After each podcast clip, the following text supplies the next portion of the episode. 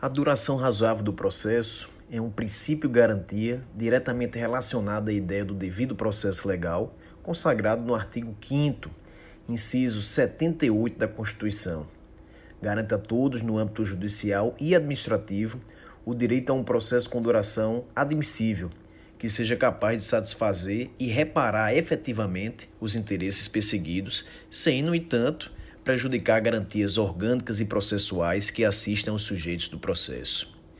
O Código de Processo Civil, enfatizando a previsão constitucional, prevê que as partes têm direito de obter, em prazo razoável, a solução integral do mérito, incluída a atividade satisfativa, nos termos do artigo 4. Essa exigência de proibição de dilações indevidas deve incidir tanto na fase de conhecimento quanto na fase de execução, nas atividades satisfativas sendo o fio condutor para a aceleração dos ritmos processuais. Em afirmação, o artigo 139, inciso 2 do Código de Processo Civil, dispõe que ao juiz incube velar pela duração razoável do processo. O sentido da expressão razoável duração do processo não é a de um prazo aritmético certo e específico, nem muito menos um direito à diminuição de prazos processuais mas de um tempo razoável, adequado para a solução do caso concreto. O texto é de caráter aberto, trazendo um conceito jurídico indeterminado, que deve ser preenchido de acordo com as situações particulares relacionadas ao direito em discussão, a complexidade, a gravidade do caso, o número de testemunhas, de documentos juntados, etc. Como também quanto à estrutura e funcionamento do aparelho estatal competente à prestação da atividade judiciária.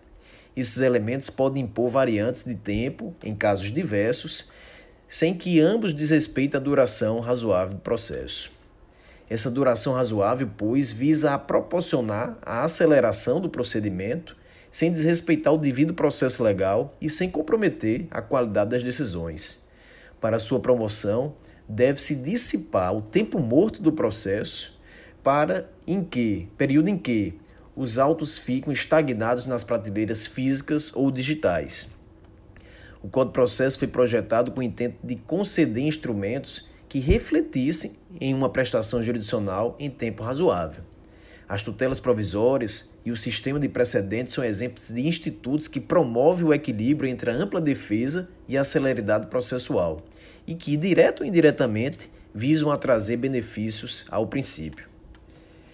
Para combater a duração prolongada, abusiva e não razoável do processo, em razão do comportamento do juiz, o artigo 93 da Constituição prevê a sanção de não promoção quando ele retiver injustificadamente os autos em seu poder para além do prazo estabelecido. Além disso, admite-se a, inter... a in... além disso, admite-se a impetração do mandado de segurança contra atuação omissiva na prolação de decisão judicial. Mas, para além das reformas legais, é imprescindível promover saltos qualitativos na reforma administrativa e estrutural do Poder Judiciário.